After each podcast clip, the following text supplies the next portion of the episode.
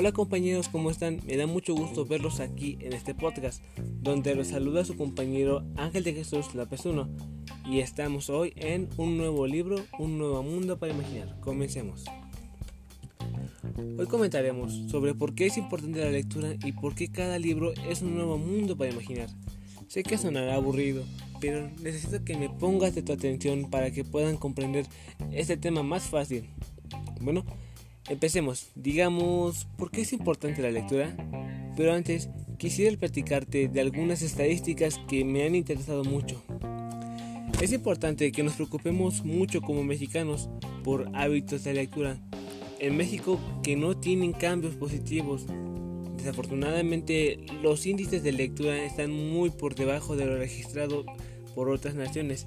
Escucha esto, los mexicanos leemos en promedio de 2 a 3 libros por año en promedio, mientras que en países como España esta cifra llega de 7 a 8 libros anuales. Y dejémonos de lado eso.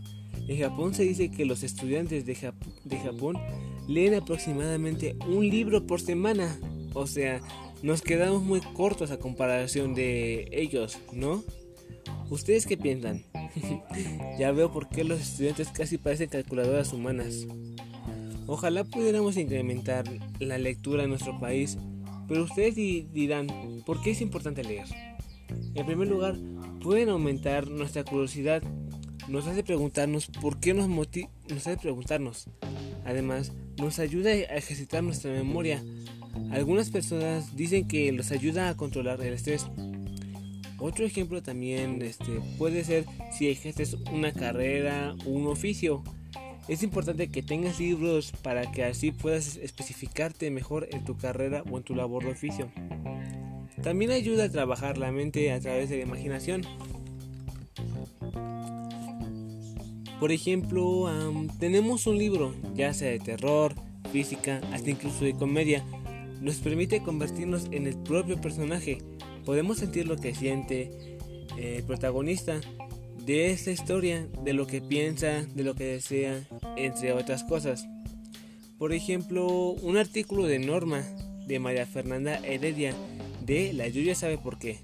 Este es uno de mis libros favoritos que me ha atrapado por su contenido de dos jóvenes, de cómo les cambia la vida en un instante. Miren y pongan atención. Ambos voltearon a mirar por la ventana. Un rayo del sol entró con fuerza. Ya es viernes, dijo Antonio, sintiendo que ese rayo era un punto de partida. Pero, pero Lucía, por el contrario, sintió que el sol le anunciaba que el plazo había terminado. Era viernes y Herreros, junto a sus amigas, la estaría esperando en unas horas para pasarlo bien. El silencio se acercó a Antonio lo tomó de las manos, se puso de puntillas y mientras una lágrima resbalaba por su mejilla, le dio un beso en los labios, más como un gesto de gratitud que de amor. Intentando disimular la tristeza, sujetó su rostro y le dijo, ojalá tú me hubieras podido salvar. Sinceramente me ha gustado mucho y me encariñé con el personaje de Antonio. Eso puede pasar con más historias de, de diferentes tipos de libros, ya sea como repito, de terror o de comedia. Para, para poder comenzar con este hábito de lectura, te enseño qué es lo que puedes hacer. como por ejemplo, puedes leer por lo menos de 15 minutos al día o por lo menos puedes leer 30 minutos a la semana. Ya si le vas aumentando cada semana de 5 a 10 minutos, depende de cómo te acomodes más a tu gusto.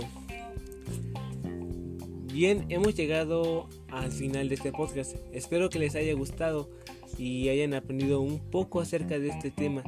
Me gustaría saber cuál es tu libro favorito y cuál es tu mundo favorito. La música no es mía, eh, la he utilizado de la aplicación Anchor. Ahí van a poder encontrarla y yo me despido y hasta la próxima.